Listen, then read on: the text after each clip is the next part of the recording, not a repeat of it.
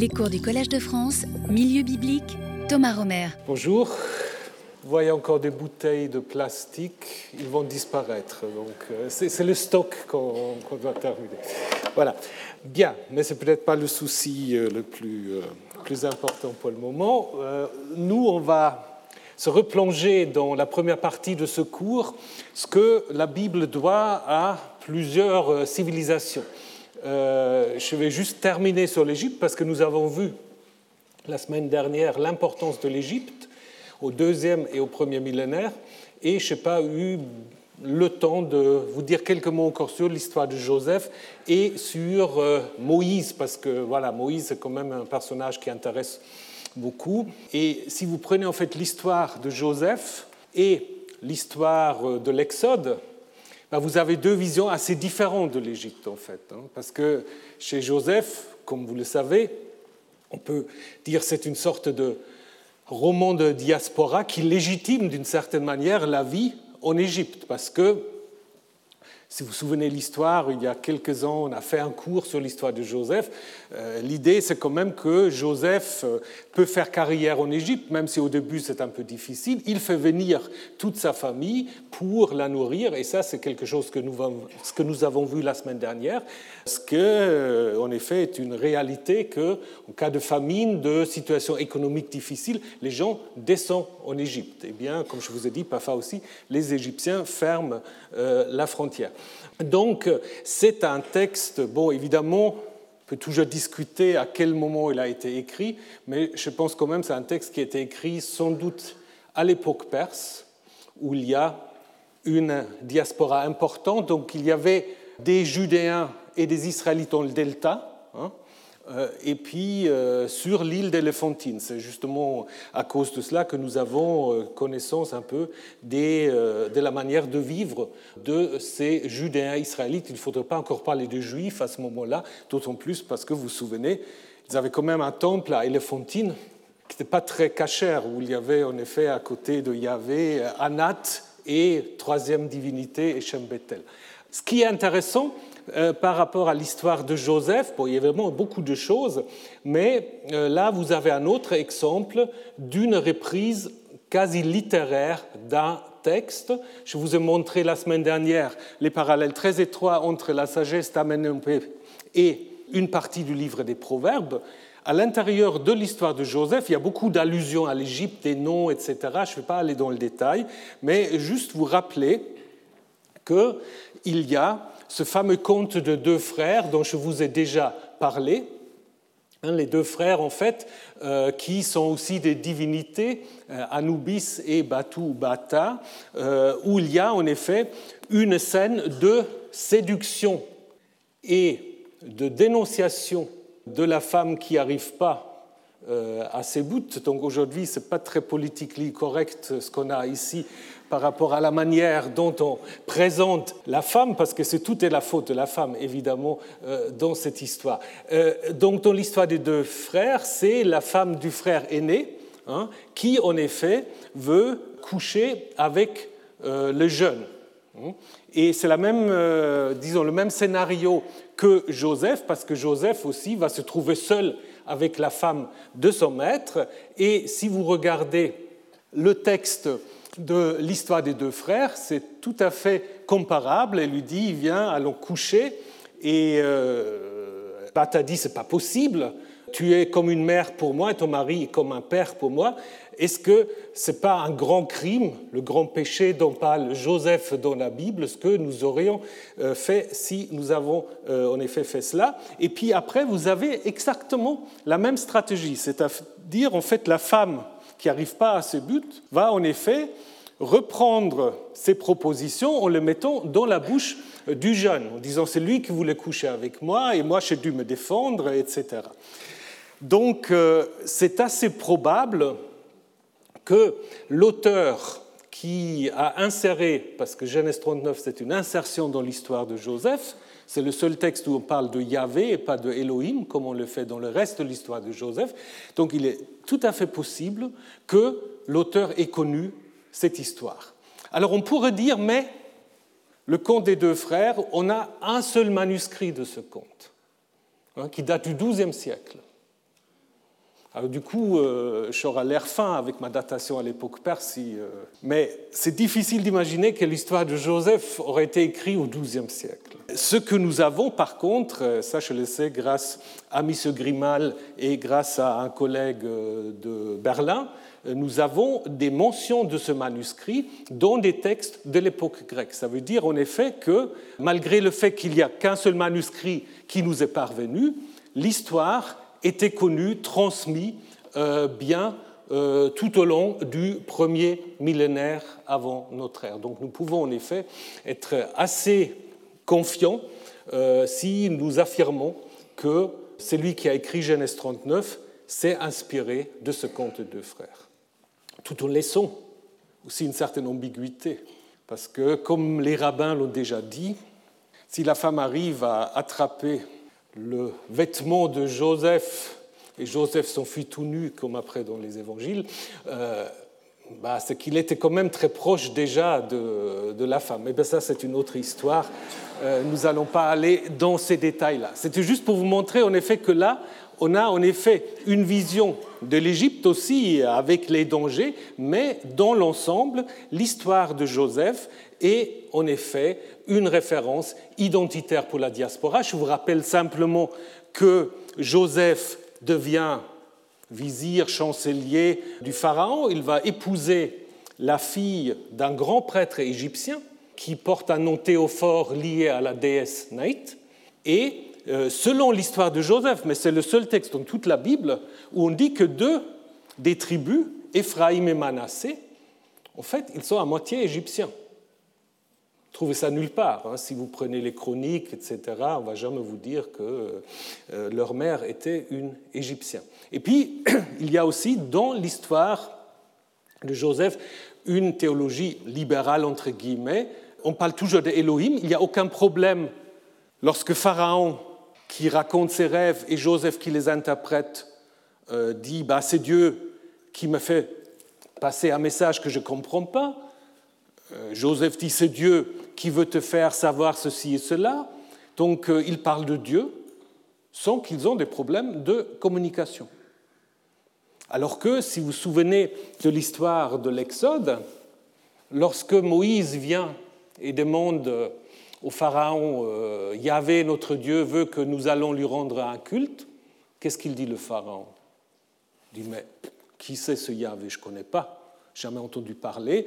Donc il n'y a pas acceptation euh, théologique du Dieu des Hébreux. Et plus tard, euh, justement, il sera dit au chapitre 12, Yahvé va en effet juger l'Égypte et toutes ses divinités. Donc là, il y a le choc des dieux, il y a le conflit, la confrontation, alors que dans l'histoire de Joseph, ça se passe très bien. D'ailleurs, si vous lisez attentivement l'histoire de Joseph, vous verrez que tout ce qui est dit par rapport à Dieu, et ça c'est très intéressant, c'est jamais le narrateur qui le dit, c'est toujours les personnages. Les frères, quand euh, Joseph les fait emprisonner parce qu'il prétend qu'ils sont des espions, les frères, c'est les frères qui disent c'est Dieu qui nous punit parce que nous avons jadis fait du mal à notre frère. Et à la fin, lorsqu'il y a la réconciliation, bah, Joseph va dire, vous avez voulu faire du mal, mais Dieu a voulu faire du bien. Mais c'est toujours dans la bouche des protagonistes. C'est jamais quelqu'un qui sait ce que Dieu veut. Donc vous pouvez faire confiance à Joseph ou vous pouvez dire c'est son interprétation de l'histoire.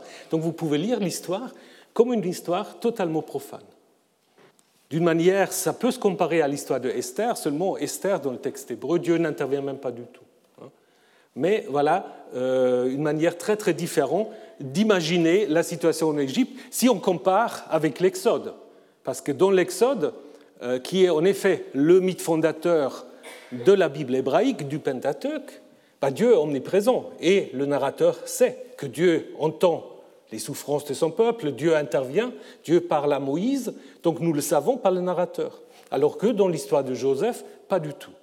Je ne vais pas maintenant euh, m'étendre sur l'Exode, parce que vous connaissez bien, on a fait plusieurs cours un peu sur ces questions, vous connaissez les fondements possibles du mythe. euh, des changements à partir du deuxième millénaire où l'Égypte se retire. Euh, on a parlé des Apirou, on a parlé des Chassous, donc tout ça, je laisse ça de côté pour dire juste encore quelques mots sur Moïse l'Égyptien. Parce que ça, c'est très intéressant aussi si nous nous intéressons aux relations entre l'Égypte et le Levant. Moïse, il a un problème d'identité. Est-ce qu'il est hébreu ou est-ce qu'il est égyptien? Alors, première chose, première chose qu'il faut dire, c'est le seul personnage dans toute la Bible qui doit attendre plus que trois mois jusqu'à ce qu'il reçoive son nom. Vous, connaissez l'histoire. Le nom lui est donné par euh, la fille du Pharaon. Donc, dans tous les autres récits de naissance, c'est tout de suite la mère ou le père qui donne un nom en lien avec la situation de la naissance ou en lien avec la situation de la personne qui donne le nom. Hein. Et Moïse, c'est le seul qui doit attendre trois mois. Et la fille du Pharaon va en effet l'appeler Moïse en disant C'est des eaux que je l'ai tirées. Donc apparemment, elle sait l'hébreu. Euh, donc c'est un jeu de mots avec la racine, euh, avec la racine tirée, hein, macha, euh, mais qui devrait être plutôt celui qui tire, parce que la vocalisation est celle d'un participe. Donc en fait, on sait très bien, le narrateur sait très bien que Moïse, c'est un nom égyptien. Et c'est pour cela, en effet, il faut attendre jusqu'à ce que la fille du Pharaon puisse donner son nom. Donc on sait que c'est un nom égyptien, donc ça ne peut pas être sa mère qui donne le nom. Donc ça veut dire que l'auteur de ce texte, il sait que Moïse a un nom égyptien. C'est comme Ramsès, Toutmoses, engendré par. Hein. Donc il manque l'élément euh, théophore, mais on sait tout à fait que Moïse est un nom égyptien. D'ailleurs, avant qu'il reçoive son nom, on l'appelle comment en hébreu? On l'appelle Yeled. Yeled, pour les hébraïsos, c'est quoi? Bah, C'est le petit enfant. C'est la racine euh, Yot Lamet Dalet qui correspond en fait à la racine égyptienne pour enfanter, engendrer. Hmm? Donc, je pense que le narrateur sait très bien l'égyptien hein, et qui sait que pour être crédible, il faut que ce soit la fille du pharaon qui donne le nom. D'ailleurs, ça, on peut s'interroger de euh, toutes sortes de manières. Tout l'entourage de Moïse, d'ailleurs, porte de noms égyptiens. Aaron, c'est probablement un nom égyptien. Grand est le nom du dieu. Pinchas, le noir ou le nubien. Et Myriam, probablement Meret, la bien-aimée. Donc il y a une sorte de connexion égyptienne de toute la famille, en fait, de Moïse. Alors, comment expliquer ça? Est-ce que ça veut dire qu'à l'époque, les noms égyptiens étaient à la mode? Ce qui est possible. Hein? Est-ce que c'est quand même lié à des souvenirs d'une famille qui avait fait carrière en Égypte? Parce que déjà, nous l'avons vu dans l'histoire de Joseph, les Asiates, les retenus, comme on les appelle les Égyptiens, qui font carrière en Égypte, souvent, ils prennent aussi un nom égyptien. Hein, ils gardent leur nom sémite, mais ils prennent aussi un nom égyptien. Et du coup, ça pose justement toute la question du, arrière-fond historique de la construction de la figure de Moïse. Ce n'est pas pour vous prouver que Moïse est une figure historique. Ce que je vais vous montrer maintenant très très brièvement, c'est que nous avons des cas qui peuvent être comparés avec Moïse et qui se situent tous aux alentours du XIIIe, XIIe siècle avant l'ère chrétienne.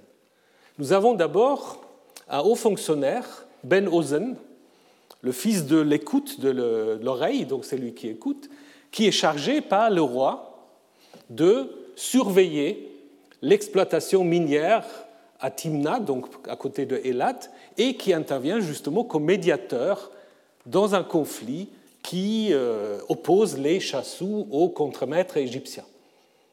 Donc là, c'est une scène qui fait penser un peu à l'histoire de l'Exode. Après, on ne sait pas ce qu'il devient. Quelqu'un qui était longtemps considéré comme étant le candidat du Moïse historique, c'est un dénommé Beya, qui a aussi un très long nom égyptien, vous l'avez ici, euh, Ramsès et la manifestation de Dieu, à l'intérieur duquel vous avez justement l'élément Moïse, hein, qui en effet provoque, ensemble avec la reine-mère qui est aussi d'origine cananéenne, une sorte de guerre civile et tente de s'enfuir avec un groupe d'Apirou dont on dit ils volent l'argent et l'or des Égyptiens. Alors ça, ça vous rappelle peut-être quelque chose. Bon, le seul problème, donc si ça va être le Moïse, on aura même un portrait de lui. Vous aurez eu un portrait de Moïse. Mais on a depuis euh, une dizaine d'années, eh ben, peut-être même plus, une quinzaine d'années, un document publié par l'IFAO euh, qui raconte l'exécution justement de ces chanceliers Biéya euh, sous le pharaon Sifta. C'est-à-dire qu'il n'a jamais pu s'enfuir de l'Égypte. Donc ça rend les choses un peu difficiles. Et puis, du coup, on a pensé à un autre personnage qu'on appelle Pafa Irsu, qu'on n'a pas fait identifier à Béa, qui maintenant les gens disent Ah non, non, c'est un autre personnage. Parce que dans un papyrus qui date justement euh, du règne de Ramsès III, on dit que c'était une situation chaotique, on s'entretuait, euh, et un Syrien, un Irsou. Alors, est-ce que ça, c'est toute la question Est-ce que c'est un nom propre? Ou est-ce que ça veut simplement dire un parvenu, quelqu'un qui n'a pas beaucoup de valeur, était devenu prince, il voulait soumettre tout le pays, il dépouillait avec son groupe d'Apirou, il dépouillait les gens et traitait les dieux comme s'ils étaient des humains. Donc on a vu aussi là derrière à Moïse euh, qui s'oppose aux dieux égyptiens. Et donc, selon euh, une inscription d'un pharaon usurpateur Setnat, ce parvenu aurait engagé justement des mercenaires à Pirou et comme Béa sera emparé de l'or et de l'argent des Égyptiens. Donc toute la question c'est de savoir est-ce que c'est un personnage indépendant? Est-ce le même que ce fameux Béa? Toujours est-il que derrière ce type de personnage, vous avez en quelque sorte le matériau à partir duquel on a construit le personnage de Moïse. Je pense qu'il ne faut pas dire que c'est un de ces-là. Peut-être il y en a d'autres qu'on va trouver. Hein. Mais ce qui est derrière, ce qui se reflète à la fois dans le roman de Joseph et dans l'histoire de l'Exode, c'est cette idée que vous avez des gens qui viennent du Levant et qui peuvent faire carrière à la cour égyptienne. Parfois ça se passe bien, parfois ça se passe moins bien. Et il faut évidemment aussi que je vous dise encore une chose sur Moïse et Akhenaton, parce que ça c'est aussi un grand classique qui est devenu populaire, vous le savez, à cause de Freud, Sigmund Freud, hein, l'homme Moïse, Moïse et le monothéisme. Euh, d'ailleurs, on oublie souvent que Freud, quand il a écrit ce livre, il l'avait intitulé un roman historique. Et après, on a pris ça voilà, comme des faits historiques, ce qu'il ne faut surtout pas faire. Euh, donc l'idée, c'est que voilà, ce pharaon Akhenaton, euh, qui aurait été le premier monothéiste de l'humanité, ce qui à mon avis n'est pas si clair que ça, euh, aurait été soit le maître, le professeur de Moïse, ou ça aurait été Moïse lui-même. D'ailleurs, Moïse a ça d'un exégète allemand du nom de Céline, dont on a traduit maintenant le texte en français. Donc si ça vous intéresse, vous voyez comment va l'héritage. Et en fait, ça va beaucoup plus loin dans le temps. Ça, va, ça retourne jusqu'à Schiller. Et Schiller, bah ça, je ne sais pas trop d'où il l'a, mais on le trouve pour la première fois chez un prêtre égyptien qui écrit en grec, Manéthon, qui écrit au IIIe siècle avant l'ère chrétienne et qui raconte l'histoire un peu euh, burlesque d'un dénommé Osarsif, qui justement aurait été le chef des lépreux, qui aurait été chassé, etc., et qui sans doute se moque un peu de la tradition de l'Exode.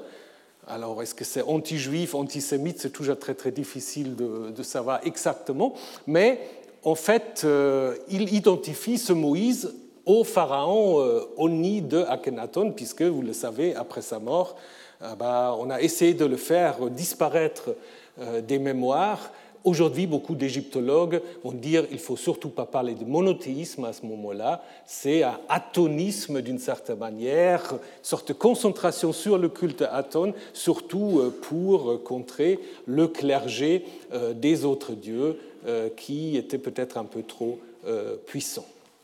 Voilà. Donc, je vous ai dit, vous avez deux images de l'Égypte, une image plutôt positive. Après, l'Exode va nous construire une image plutôt négatif, mais vers la fin, vous avez des textes très très étonnants. Donc l'histoire de Joseph, nous en avons parlé, mais je voulais, pour finir ce parcours sur l'Égypte, vous présenter un oracle qui se trouve dans le livre d'Ésaïe, mais qui date du 4e voire 3e siècle avant l'ère chrétienne, probablement l'époque grecque. On dit en effet qu'il y aura un hôtel de Yahvé au pays d'Égypte. Est-ce que ça fait allusion à l'Éphantine? Est-ce que ça fait allusion à d'autres lieux de culte pour Yahvé? Mais l'idée surtout, c'est vraiment euh, une sorte de happy end parce qu'en ce jour-là, la Syrie et l'Égypte, que les deux grands ennemis du peuple judéen israélite, vont en effet se réunir ensemble avec Israël. Et puis euh, on va dire à la fin, béni soit l'Égypte, mon peuple, donc c'est Yahvé qui appelle l'Égypte mon peuple, la Syrie l'œuvre de mes mains, et Israël mon patrimoine. Donc c'est quand même assez intéressant de retrouver à la fin du parcours aussi chronologique une sorte donc de réhabilitation de l'Égypte qui du coup n'est plus seulement le point d'où il faut sortir avec l'Exode, mais c'est aussi un point de retour, un symbole de réconciliation. Et évidemment, si vous pensez à l'importance que va prendre à partir de l'époque hellénistique la diaspora juive d'Alexandrie ou du delta égyptien, vous pouvez comprendre de tels oracles. Donc, euh, ce n'est pas simplement la sortie d'Égypte quand on parle de l'Égypte dans la Bible hébraïque. Voilà. Maintenant, arrivons à ce qui devrait être le thème aujourd'hui. Après l'Égypte, on va passer au Levant et à la Mésopotamie. Alors, euh, si on passe à la Mésopotamie, au Levant, il faut que je vous rappelle quelque chose que vous connaissez tous et toutes, c'est l'idée du croissant fertile. Ça, c'est très important, idée qui a été en effet inventée par un égyptologue au XIXe siècle, qui disait, en fait, quand on regarde les territoires fertiles, territoires d'eau ou de pluie, territoires aussi de communication, ben on voit une sorte de, il faut avoir un peu d'imagination, mais vous avez une sorte de demi-lune quand même, une sorte de croissant hein, qui va de l'Euphrate du Tigre, de l'Iran, l'Irak, jusqu'au Levant, voire jusqu'à l'Égypte. Et c'est vrai que sans ce croissant fertile, vous ne pouvez pas comprendre la Bible. C'est-à-dire, il ne faut pas se concentrer simplement au petit pays de Canaan. Beaucoup de choses qu'on trouve dans la Bible, bah, elles sont venues, bah, on l'a vu pour l'Égypte, mais elles sont aussi venues de l'autre côté de la Mésopotamie. Hein. Et d'ailleurs, c'est très intéressant, très intéressant, si vous regardez le parcours d'Abraham. Le parcours d'Abraham est très très intéressant. Parce que Abraham, il va partir, ou sa famille va partir de Ur-Kasdim. Ensuite, ils vont faire tout le tour jusqu'à arriver à Haran, avant de descendre dans le Levant pour, passer d'abord à Shrem, à Sichem, dans le Negev, dans le sud. Il va même aller en Égypte, vous connaissez l'histoire jusqu'à ce qu'ensuite il va s'installer à Hébron. Donc ça veut dire quoi? Ça veut dire en fait que Abraham est en quelque sorte la figure qui vous montre que tous ces terres en fait sont liées. Hein. Abraham parcourt l'ensemble du croissant fertile. Hein.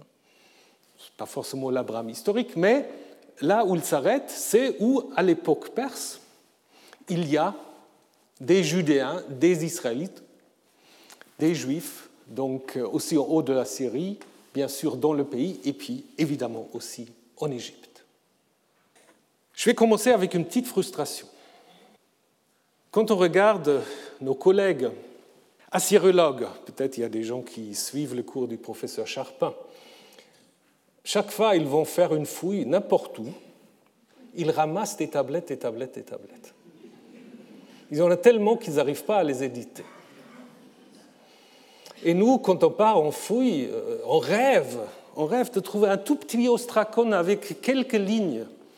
On serait tellement heureux. Puis il y a beaucoup de fouilles, on ne trouve rien. Ou même si on trouve deux, trois lignes, on est déjà euh, très, très heureux. Donc, ce n'est pas la même situation qui s'explique, qui s'explique euh, de deux manières.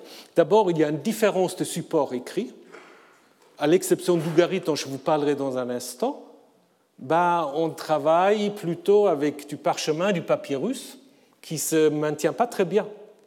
Après 30-40 ans, surtout dans un contexte un peu humide, bah, ça s'est fait, il faut réécrire. Ce n'est pas par hasard que les manuscrits bibliques qu'on a trouvés, on les a trouvés à Qumran, c'est-à-dire dans le désert, où il y a un climat sec qui permet plus facilement de conserver euh, ces papyrus. Donc euh, on a beaucoup moins de documents écrits, peut-être aussi parce que les sociétés, les royautés sont beaucoup plus modestes. Ils n'ont pas une infrastructure euh, comparée à l'empire assyrien, babylonien et même des grandes cités-États. Hein, je vous ai parlé dans un instant d'Ougarit. Donc c'est une grande différence et nous avons au niveau de ce qu'on appelle les inscriptions monumentales, on n'en a pas beaucoup. Dans le Levant, j'entends. Hein. Dans le Levant, on n'a pas grand-chose. Qu'est-ce qu'on a? Connaissez-le peut-être. Connaissez la stèle de Mécha. Heureusement. Heureusement, la stèle de Mécha qui se trouve au Louvre, euh, où vous avez euh, la mention de Yahvé, mention de la maison d'Omri, etc. Euh, mais c'est presque l'exception qui confirme la règle. Nous avons dans le tunnel de Siloué cette inscription des ouvriers, mais qui ne mentionne même pas le roi, qui raconte simplement comment, en fait, euh, le perçage des deux côtés euh, s'est fait. Et puis, si on veut chercher d'autres inscriptions monumentales, il faut aller déjà à la frontière avec la Mésopotamie. Je me donne juste deux exemples qui sont les plus grands, les plus importants. D'abord les stèles de Sphyrée, les stèles de Sphyrée, euh, qui en fait ont été trouvées à quelques kilomètres d'Alap et qui contiennent en fait des traités entre des rois araméens, Mathiel de Arpad et à Bargaya, dont on ne sait pas très bien d'où il vient. Ces traités sont très très proches déjà des traités assyriens. Hein. Ça commence avec une introduction, on appelle des dieux à être témoins, des malédictions toujours très importantes, par exemple que pendant sept ans vous dévore les sauterelles, que on dévore les vers, etc., euh, au cas où quelqu'un ne voudrait pas respecter le traité. Puis il y a des rituels qui sont intéressants aussi pour le bibliste, parce qu'on y lit de même qu'est découpé ce veau qu'ainsi soit découpé Mathiel, donc un des, signataires, euh, s'il ne euh, respecte pas le traité. Ça, ça vous fait penser à quoi? Ça vous fait penser à l'histoire, si ça ne vous fait pas penser, vous allez lire ce soir, ça vous fait euh, penser à l'histoire de Genèse, livre de Genèse, chapitre 15, où c'est Abraham qui doit découper toutes sortes d'animaux pour que Yahvé puisse passer à travers ces parties. C'est-à-dire c'est Yahvé lui-même qui s'automaudit au cas où il ne respectera pas le traité. Hein. Mais là, on a en effet un exemple de ce rituel de découpage d'animaux et probablement l'idée qu'on passe à travers ces parties. Et puis, à la fin, appel à la loyauté. Donc la question, donc nous sommes là au 8e, 7e siècle, la question c'est, et ce n'est pas très facile de savoir, est-ce que c'est une sorte de tradition de traité mésopotamien général ou est-ce que comme le Deutéronome, est-ce que ces traités-là sont déjà inspirés, d'une certaine manière, des traités assyriens? Très difficile de savoir. Mais ce que nous avons, voilà, du côté du Levant à la frontière, et de manière un peu similaire, euh, cette euh, grande statue royale de Tel Fecherey qui se trouve euh, donc sur la Habour, pas loin de Gouzana et Sikanou, ici. Donc de nous voyez, on est un peu à la frontière entre le Levant et la Mésopotamie. C'est une statue bilingue, donc en acadien et en araméen, statue d'un roi qui, en effet, la dédie à son dieu protecteur, qui est donc le dieu Hadad de Sikan. Donc à proximité, on a trouvé la statue, et qui en effet reflète une idéologie royale assez comparable à ce que nous avons dans la Bible. Donc vous connaissez toute l'histoire lorsque Dieu demande à Salomon Qu'est-ce que tu veux? Et Salomon dit, mais je ne veux pas ce qu'on dit habituellement, c'est-à-dire un long règne, longue vie, beaucoup de descendance, etc. Et c'est exactement ça ce que ce roi souhaite. Il souhaite longue vie, long règne, protection de la dynastie, de sa descendance et du peuple. Donc euh, là, nous avons quelque chose qui est assez comparable à l'idéologie royale euh, dans euh, les textes biblique. D'ailleurs, euh, je vous signale que Gouzanou, donc je vous ai montré, est mentionné dans la Bible au moment où les Assyriens prennent le royaume d'Israël et font des déportations. Hein. Et donc, apparemment, dans cet endroit-là, pas trop loin de Haran non plus, on va déporter des anciens habitants du royaume d'Israël. Donc là, nous avons des textes un très proches dans le temps des premiers textes bibliques, 9e, 8e, 7e siècle, ce que nous avons vu. Maintenant, je voudrais quand même vous poser, vous confronter avec un énigme. Je vais vous parler d'Ougarit. D'Ougarit, vous avez déjà entendu parler. Plus, euh, il y a toute une tradition française des fouilles, de la découverte même du site même si actuellement, évidemment, euh, la situation que vous connaissez n'est pas très en faveur de la continuité des fouilles, donc on ne sait pas très bien ce qui va se passer sur ces sites, alors que le site n'est fouillé que à 30-40%. Euh, donc Ougarit, vous voyez, en face de Chypre. Donc vous voyez Chypre là où monte un peu le doigt de Chypre, vous arrivez à Ougarit. Mais ce qui est surtout intéressant pour notre propos, dès qu'on a commencé a publié les premiers textes, là où Garit, justement, on a trouvé beaucoup de textes. Alors pourquoi? Ben Justement, ils étaient sur l'argile.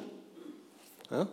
Écrits dans une langue alphabétique, bon, il y a aussi l'acadien, etc., mais sur l'argile. Ce qui fait que ben, ils se sont mieux conservés. Je crois jusqu'à aujourd'hui, c'est le meilleur moyen de stockage de données. Parce que vos clés euh, ou clé USB, euh, vous ne savez pas jusqu'à quand ça va durer. Là, on a des tablettes qui datent quand même de 4000, 5000 ans. Bon, capacité de stockage limitée, je vous l'accorde. Mais quand même, on les a. Et dès qu'on l'a publié, on était très, très intrigués parce qu'il y a quand même beaucoup de textes qui font penser à la Bible. Hein L'année dernière, il y avait le professeur Nir qui nous a fait des cours sur Ougarit. Il a parlé aussi de, du cycle de Kirtu ou Karet, on disait avant, hein, qui n'a pas de descendance, avec des ressemblances quand même un peu à l'histoire des patriarches, notamment à l'histoire d'Abraham. Ce qui a d'abord donné à certains biblistes l'idée qu'on peut faire remonter la Bible au deuxième millénaire, parce que vous savez, Ougarit a été détruit euh, entre 13 et 1200 avant l'ère chrétienne, donc euh, la Bible sera aussi vieux que, vieille que Ougarit. Donc du coup, le Yaviste qu'on datait parfois sous Salomon, c'était un tout jeune, hein, parce y avait déjà des textes au deuxième millénaire. On a même essayé de trouver Yahvé à Ougarit. Il y a un fragment, très très brièvement, je vais vous le présenter, euh, un fragment qui est un texte vraiment très, très bref, où on a Shamu Bani Yahou, donc le nom de mon fils Yahvé. Yahou, Yahvé. Certains ont trouvé là l'idée que, ce qu'on peut trouver aussi derrière le texte de Deutéronome 32, que Yahvé aurait été le fils de Hél. Mais c'est le seul texte à Ougarit, et dans la ligne suivante de, de, de, ce fragment, au lieu de YV, W, vous avez YM, c'est Yam. Yam qui est très connu, qui est le dieu de la mer. Donc peut-être c'est juste une erreur et qu'il faut en effet lire Yam, et puis il n'y a plus de Yahvé à Ougarit. Mais, du coup, ce qui euh, est derrière ces parallèles, je vais vous en montrer d'autres parallèles, euh, c'est la question un peu de la transmission. Comment on peut imaginer ou comment on peut expliquer les parallèles entre les textes d'Ougarit du deuxième millénaire et les textes bibliques qu'on va mettre par écrit à partir du 9e, 8e, 7e siècle? Comment expliquer cela? C'est très difficile. Au deuxième millénaire, nous l'avons vu, Ougarit, c'était un cité-État prospère, très connu, cité en Égypte, cité par les textes de Marie, avec une infrastructure, avec une administration royale, et Israël ne commence à émerger, c'est une sorte de confédération de clans n'a pas vraiment de pouvoir politique et surtout pas de traces écrites. Donc euh, on ne peut pas imaginer ça d'une manière, d'une influence directe. Ce n'est pas possible. Donc il faut plutôt penser à une sorte de transmission de, la longue durée. Malheureusement, on, manque un peu les, euh, les, maillons de cette transmission. Hein. Je pense que vous avez des concepts qui prennent en effet leur origine au deuxième millénaire, mais qui sont transmis, alors comment, de manière orale, etc., très très difficile à expliquer, mais qui en effet s'expliquent peut-être aussi sur un plan d'histoire des religions par le fait que le Baal d'Ugarit, qui est le dieu le plus important pour les Ugaritains, même si El est le dieu roi, c'est quand même Baal que les gens trouvent intéressant, et ce Baal, il est très proche, en fait, dans ses fonctions, du Yahvé biblique. Donc en fait, c'est des frères ennemis. C'est pour cela aussi, dans la Bible, vous avez beaucoup de récits, si vous pensez à l'histoire d'Élie, d'Élysée, des récits de conflits entre Yahvé et Baal, mais vous n'avez jamais des conflits entre Yahvé et El. Il n'y a pas de conflit entre Yahvé et El. On peut les identifier. Mais à l'origine, ça veut dire qu'ils n'avaient pas forcément les mêmes fonctions. Par contre, le Baal d'Ougarit a les mêmes titres et a un peu les mêmes exploits que Yahvé. Par exemple, il s'appelle à Ougarit Baal, c'est lui qui chevauche les nuées. Hein? Il faut imaginer qu'avec son char, il, chevauche les nuées. Et ça, c'est des titres qu'on trouve aussi pour Yahvé, je ne vais pas les détailler maintenant, euh, dans des textes prophétiques ou poétique. On parle aussi de l'accès à la royauté de Yahvé. De la même manière, on va parler de l'accès à la royauté de Baal. Je vous prends ici le psaume 47. Acclamez Dieu par des cris de joie. Dieu est monté au milieu des acclamations. Yahvé au son de la trompe et roi sur les nations, assis sur son tronc sacré. Et on va dire la même chose sur Baal. Baal monta, il est assis sur le trône de sa royauté, il sera roi. Donc ça veut dire que les deux traditions d'Ougarit et derrière ce psaume euh, parlent d'une ascension de Baal ou de Yahvé à la royauté. Et cette ascension, elle est due à quoi? Elle est due à des exploits, à des combats contre des ennemis. En effet, à Ougarit, il y a une sorte de répartition géographique. En fait, Baal a deux ennemis, qui sont ses frères, mais contre lesquels il faut qu'il se batte tout le temps. Ces deux ennemis, c'est qui? C'est Yam, Yamou, qui veut simplement dire en hébreu la mer, hein, qui donc le dieu qui gouverne la mer et les eaux, Mot, Mavet en hébreu, qui est le mort, la mort, le, monde des morts, le séjour des morts, et Baal, justement, qui règne sur le monde des hommes, sur la terre. C'est une sorte de répartition un peu des dicastères. Euh, Baal devient certes le plus important, mais les frères sont toujours là et il faut toujours un peu les dompter. Et on voit en effet que avant l'époque perse, Yahvé comme Baal doit aussi s'affronter à d'autres, il a des compétences limitées qu'il doit partager avec d'autres. Et là, on peut faire vraiment des comparaisons très très intéressantes entre les textes d'Ougarit et les textes qu'on trouve dans les psaumes ou dans d'autres textes. Je vais très très rapidement vous parler du combat contre la mer. Dans le psaume 74, c'est un psaume qui présuppose la destruction du temple, parce que ça commence par une lamentation sur les ennemis qui ont détruit le temple, et après on fait un appel à Yahvé. Pour le motiver, on lui rappelle en effet ses exploits antérieurs. Et puis on dit, c'est toi qui as cassé par la force Yam, la mer, tu as brisé la tête du dragon, c'est toi qui as fracassé les têtes du Léviathan. Et de la même manière, en Ésaïe 27, ce jour-là, donc là on va le prendre comme une prédiction, ce jour-là, Yahvé va intervenir contre Léviathan, Léviathan qu'on va appeler le serpent tortueux, le dragon. Et ces mots-là, donc si vous prenez les racines sémitiques, vous les avez tous à Ougarit. En effet, Baal va dire Est-ce que je n'ai pas abattu Yam? N'ai-je pas achevé le fleuve? Eh bien, je vais de nouveau museler le dragon et j'ai abattu le serpent tortueux, l'étirant à ses têtes. C'est exactement la même chose. Hein. C'est-à-dire, avant que Baal obtienne son palais, il doit affronter Yam hein, avec toute sa, son armée. Et c'est exactement ce que vous avez derrière le psaume 74. J'aurais pu aussi encore vous citer le psaume 89, parce que c'est exactement la même chose.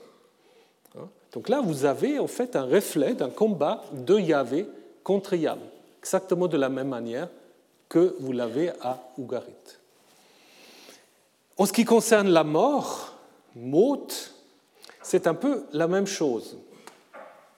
À Ougarit, Maut, c'est la personnification de la mort. Il n'apparaît dans aucune liste de sacrifices, peut-être parce qu'on ne voulait pas lui en donner, ou parce que ça, reste un peu une question, donc euh, pourquoi on ne lui sacrifie pas Nergal, qui est un, dieu mésopotamien de la mort, de la peste, on lui donne des sacrifices, Maut, apparemment pas.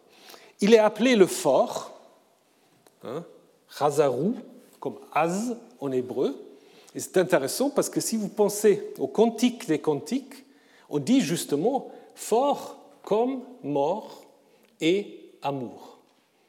Dire l'amour est plus fort, il est aussi fort que mort. Et ce qui est intéressant pour les hébraïsants, c'est que vous avez là une sorte d'opposition et les massorettes l'ont vocalisé comme si c'était l'article, mais on pourrait aussi simplement imaginer que derrière, vous avez encore un nom propre, hein. fort comme la mort ou fort comme mort et l'amour. Vous connaissez peut-être ce mythe ougaritique où, en effet, Baal doit descendre dans la gueule de Maut, hein, du dieu de la mort, comme dans la Bible, on doit descendre dans Sheol, dans la fosse, exactement de la même manière. Donc, et la disparition de Baal, on comprend très bien l'idée, lorsque Baal va descendre aux enfers, chez son frère, qu'est-ce qui se passe sur la terre? Ben, C'est la sécheresse. Il n'y a plus rien qui se passe. On ne fait plus l'amour, il n'y a plus rien à manger, plus rien à boire, il n'y a plus de pluie. Et c'est grâce à Anat qui va détruire la mort pour que Baal puisse revenir à la vie, reprendre son combat en affirmant sa royauté. Donc nous n'avons pas directement la Bible, euh, une sorte de combat, néanmoins, vous avez dans certains textes une affirmation de l'autonomie de la mort. L'autonomie de la mort, puisque Yahvé, apparemment, ne peut pas y intervenir dans Sheol. Vous avez Mavet et Sheol, Sheol aussi sans article, lieu de la mort. Donc, euh, si vous prenez le psaume 89, quel homme fort vivra sans voir Mavet, sans voir la mort ou mort, et qui échappera de la main de Sheol, de nouveau sans article. Et il y a en effet des textes qui montrent la puissance de cette mort, parce qu'en Ésaïe, 40, euh, pardon, Ésaïe 28, on voit des gens qui, au moment euh, du siège de Jérusalem, peut-être, par les Assyriens, ont fait une alliance avec la mort. Hein. Donc le prophète les, critique et dit, écoutez donc la parole de Yahvé, vous qui dites, nous avons conclu une alliance avec mort, nous avons fait un pacte avec Sheol. De nouveau mort sans article. Donc apparemment, apparemment imaginez que ce Mavet peut être aussi fort si ce n'est pas plus fort que Yahvé. Et vous avez des textes dans les psaumes qui s'adressent à Yahvé peut-être au moment où on est malade. Dit, mais laisse pas mourir. Parce que si je suis dans Sheol, je ne peux plus te louer. Hein? Chez la mort, il n'y a pas de commémoration de toi. Donc ça veut dire, si je suis dans le domaine de la mort, bah, je ne peux pas te louer. C'est-à-dire là, je dois obéir en fait à notre, notre divinité. Donc voyez que jusqu'au 7e siècle, peut-être 8e, 7e siècle, Yahvé avait comme Baal son domaine, et puis à côté, il y avait Yam et il y avait Mavet. Et c'est seulement à partir de l'époque perse, au moment où on passe vers ce qu'on appelle le monothéisme, où on va dire en effet que c'est Yahvé qui fait mourir et qui fait vivre, qui fait descendre vers Sheol et qui fait remonter. Et ça, c'est une révolution. Là, du coup, on va dire que Yahvé a englouti la mort pour toujours, ce qui est presque une sorte de reprise à l'inverse de ce qu'on trouve à Ougarit. Parce qu'en Ougarit, c'est mort qui engloutit Baal. Et là, on va dire c'est Yahvé qui engloutit la mort pour toujours. Il n'y a pas, comme je vous ai dit, de récit où Yahvé doit descendre dans le domaine de mort, mais plus tard, donc vous voyez que, en fait, les mythes, ils ont une vie très longue. Parce que plus tard, dans le Nouveau Testament et surtout après dans les apocryphes chrétiens, qu'est-ce qu'on va avoir? On va avoir Jésus, lorsqu'il meurt, il descend chez les morts. Hein on va dire, il a prêché aux esprits aux enfers. Donc, au lieu de Baal, maintenant, c'est Jésus qui va visiter les enfers pour évidemment y revenir comme jadis Baal. Donc, voyez que vous avez dans, dans les textes d'Ougarit, en fait, certains schémas qu'on va retrouver dans les textes bibliques. Il faut évidemment maintenant que je vous parle très très brièvement de nouveau, en parlant du croissant fertile, de Gilgamesh. À Gilgamesh, sans Gilgamesh, il n'y aura pas de Bible non plus. Je vous ai déjà dit ça pour la série, mais pour Gilgamesh, c'est vrai aussi. C'est l'Homère de la Mésopotamie. Vous avez dans ces deux, dans ces deux schémas, dans ces deux plans, vous avez en fait des petites étoiles, je ne sais pas si vous arrivez bien à les voir, tout cela, c'est en fait, on a trouvé des fragments de l'épopée de Gilgamesh. Et ça fait plus ou moins le Levant, mais il y en a aussi là-bas. Et là, c'est tous les fragments ou des représentations aussi iconographiques euh, de Gilgamesh euh, dans le Levant. Donc c'est impossible, à mon avis, d'imaginer que les auteurs bibliques n'auraient pas eu connaissance de Gilgamesh. Je pense que c'est juste pas possible. D'autant plus que Gilgamesh, on le cite encore dans les textes de Qumran, c'est-à-dire dans un fragment de Enoch, on parle encore de Gilgamesh. Donc à l'époque grecque, euh, il est encore connu ce Gilgamesh, qui, est-ce qu'il est une figure historique, j'en sais rien. Difficile de savoir. Les assyriologues disent oui, les biblistes ont plutôt euh, tendance à dire non, mais bon, ce n'est pas très important. Mais disons, c'est en effet là derrière, il y a une sorte de, figure héroïque mentionnée dans la liste sumérienne des rois, avec justement des pères aussi un peu divin qu'on va retrouver dans l'épopée, et épopée qu'on connaît seulement à partir du 19e siècle. Le nom de Gilgamesh, on l'avait déjà, mais l'épopée, c'est au moment où commence la sérologie, on fait les premières fouilles, etc. Jusqu'à aujourd'hui, on n'a pas l'ensemble de l'épopée. Hein. On a à peu près trois quarts, euh, à peu près. Donc on comprend tout à fait ce qui se passe, mais il y a des lacunes euh, qu'on aimerait bien euh, combler. Et évidemment, pour le bibliste, Gilgamesh, c'est magnifique.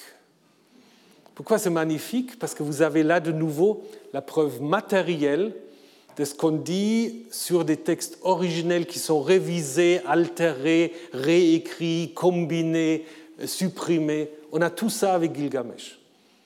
Donc si les gens disent ah, les biblistes sont tellement compliqués, il y a toujours des rédactions, des révisions, des choses qui changent. Oui, avec Gilgamesh, vous avez la preuve. Hein, parce que vous avez les textes les plus anciens où on va, c'est des récits indépendants autour du personnage de Gilgamesh, mais qui ne sont pas encore liés entre eux. Et puis après, le texte va être regroupé. Petit à petit, on va arriver à une sorte de version standard qu'on a trouvée dans la bibliothèque du roi Assurbanipal, qui remonte peut-être au travail d'un scribe de la fin du deuxième millénaire, euh, Sinleki Unini, qui est parfois considéré comme l'auteur de l'épopée. Mais ce que vous avez là, donc là vous avez, vous n'allez pas le lire, c'est pas grave, mais vous avez une sorte de schéma qui vous montre la complexité de la transmission euh, du texte. Et contrairement au texte biblique, pour Gilgamesh, nous avons des fragments des différentes époques, ce qui montre aussi la liberté parfois des scribes euh, de changer, d'ajouter, d'enlever des choses. Donc, euh, je vous dis, Rien que pour cela, c'est magnifique. Mais c'est magnifique aussi parce que c'est une sorte d'épopée sur la condition humaine, euh, avec des thèmes qu'on va retrouver dans les textes bibliques, pas seulement, mais entre autres. Il y a deux grandes parties pour ceux qui ne l'ont pas encore lu. Je ne sais pas si dans cette salle, il y a des gens qui n'ont pas encore lu Gilgamesh. Je ne vais pas vous demander de vous dénoncer. Il y a des bonnes traductions en français, vous pouvez euh, il y a aussi des bandes dessinées, mais je pense qu'il faut commencer par le texte. Euh, donc il y a deux grandes parties. Il y a une première partie, euh, une sorte de saga héroïque, les exploits de Gilgamesh et son ami Enkidu jusqu'à la mort d'Enkidu. Et cette mort d'Enkidu va en fait ouvrir la deuxième grande partie qui est une quête, une quête de quoi? Une quête trouver, une quête qui continue jusqu'à aujourd'hui, trouver un remède contre la mort. bah, Je pense, euh, peut-être c'est bien qu'on n'a pas trouvé, mais bon, ça c'est une autre question. Et donc, euh, il y a beaucoup de... Je vous montre juste quelques éléments où on peut faire des liens avec, avec le récit biblique. D'abord, la création même de Enkidu. Donc, euh, à l'origine de l'épopée, Gilgamesh est un roi, le roi d'Uru, qui est un peu sauvage, qui embête en quelque sorte les, habitants de Uru parce que semble-t-il, un appétit sexuel un peu démesuré, et puis euh, il prend les filles, il prend les garçons, et puis euh, les habitants se plaignent auprès des dieux, et en disant il faut créer un vis-à-vis à Gilgamesh. Et les dieux vont en effet créer quelqu'un comme lui, à son image, traduit tournée. Euh, la mère qui va interpréter des rêves de Gilgamesh va aussi dire que c'est lui qui viendra, ce sera ton vis-à-vis. vis vis donc ça fait quand même penser un peu à des histoires au début de la création du premier homme et de sa question du vis-à-vis. Mais cet Enkidu, qui est créé, vit d'abord avec les animaux. Il n'est pas civilisé. Hein. En fait, c'est, est plus euh, du côté du stade animalier que du stade humain. Et comment devient-il euh, humain? Après avoir l'amour avec une prostituée pendant sept jours et sept nuits. Euh, pas mal comme exploit. Mais c'est à ce moment-là, les animaux s'éloignent de, lui. Hein, et apparemment, Enkidu passe plutôt du côté des dieux, puisque la fille va lui dire Tu es bon ou tu es beau, Enkidu, tu es devenu comme un dieu. ça vous fait peut-être penser un peu qu'est-ce qui se passe dans le jardin? Une fois qu'ils ont compris qu'ils ont une différence sexuelle, Dieu a peur qu'ils deviennent comme des dieux. Hein, c'est un peu comme ici. Comme si la sexualité, la capacité de procréer aussi rapproche des dieux. Et puis, évidemment, il y a tout l'exploit du couple euh, Gilgamesh et Enkidu qu'on peut comparer d'une certaine manière au personnage de David et Jonathan.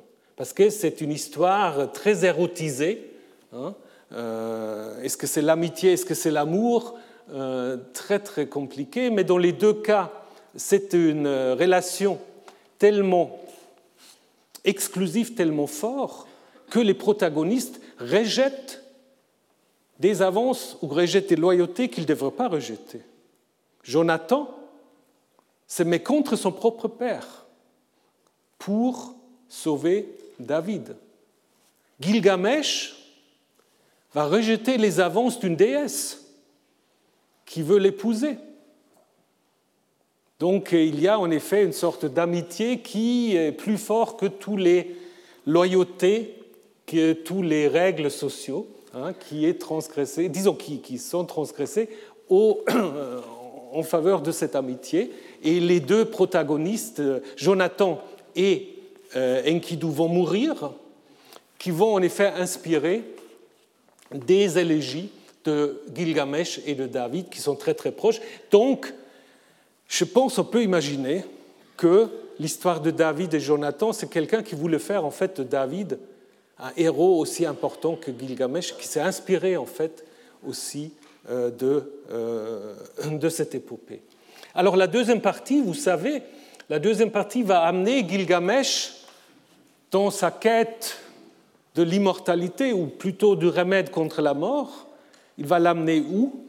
Jusqu'au fond, euh, jusqu'au bout du monde où personne ne peut aller. Donc là où séjourne Utnapishtim. Utnapishtim, c'est lui qui a échappé en fait au déluge. Hein. Et donc, euh, les dieux lui ont donné l'immortalité. C'est le seul humain qui a obtenu l'immortalité, avec sa femme. Parce que tout seul immortel, c'est peut-être pas, pas très bien. Et puis, avant qu'il entame cette quête, il va rencontrer sur la plage ici la plage de Sidouri, une femme un peu mystérieuse. Il y a un bistrot au bout du monde, donc c'est une taverne. Il n'y a pas beaucoup de clients, mais bon.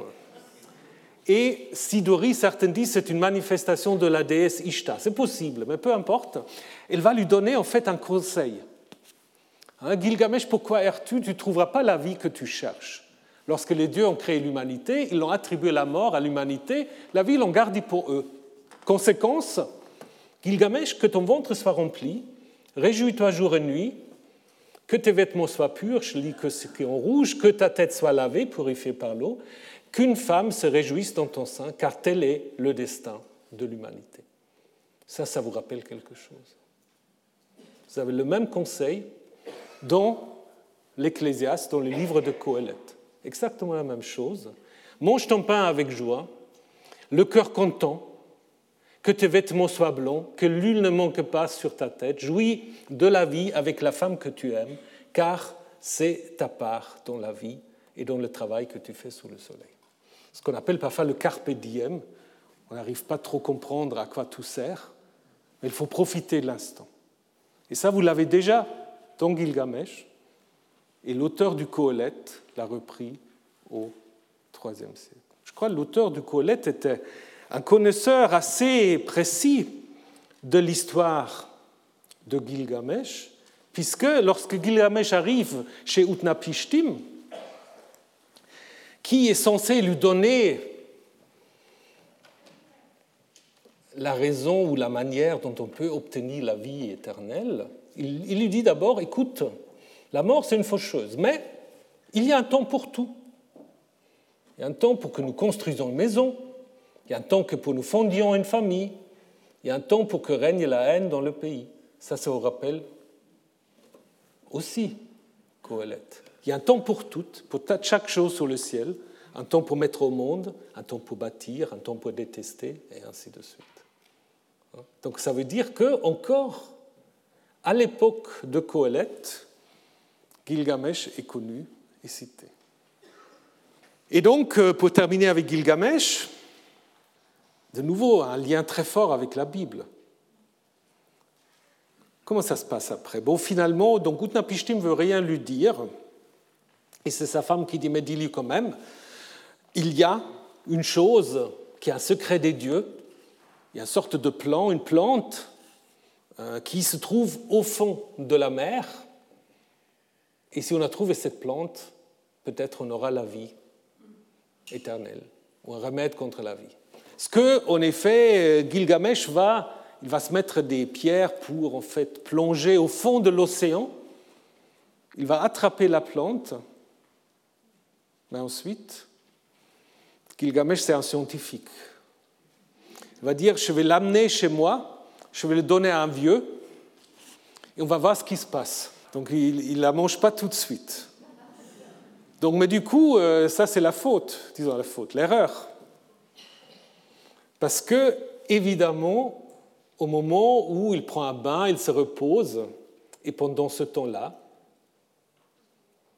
un serpent flaira le doigt de la plante. Il emporta la plante, alors qu'il repartait, il avait déjà rejeté sa mue.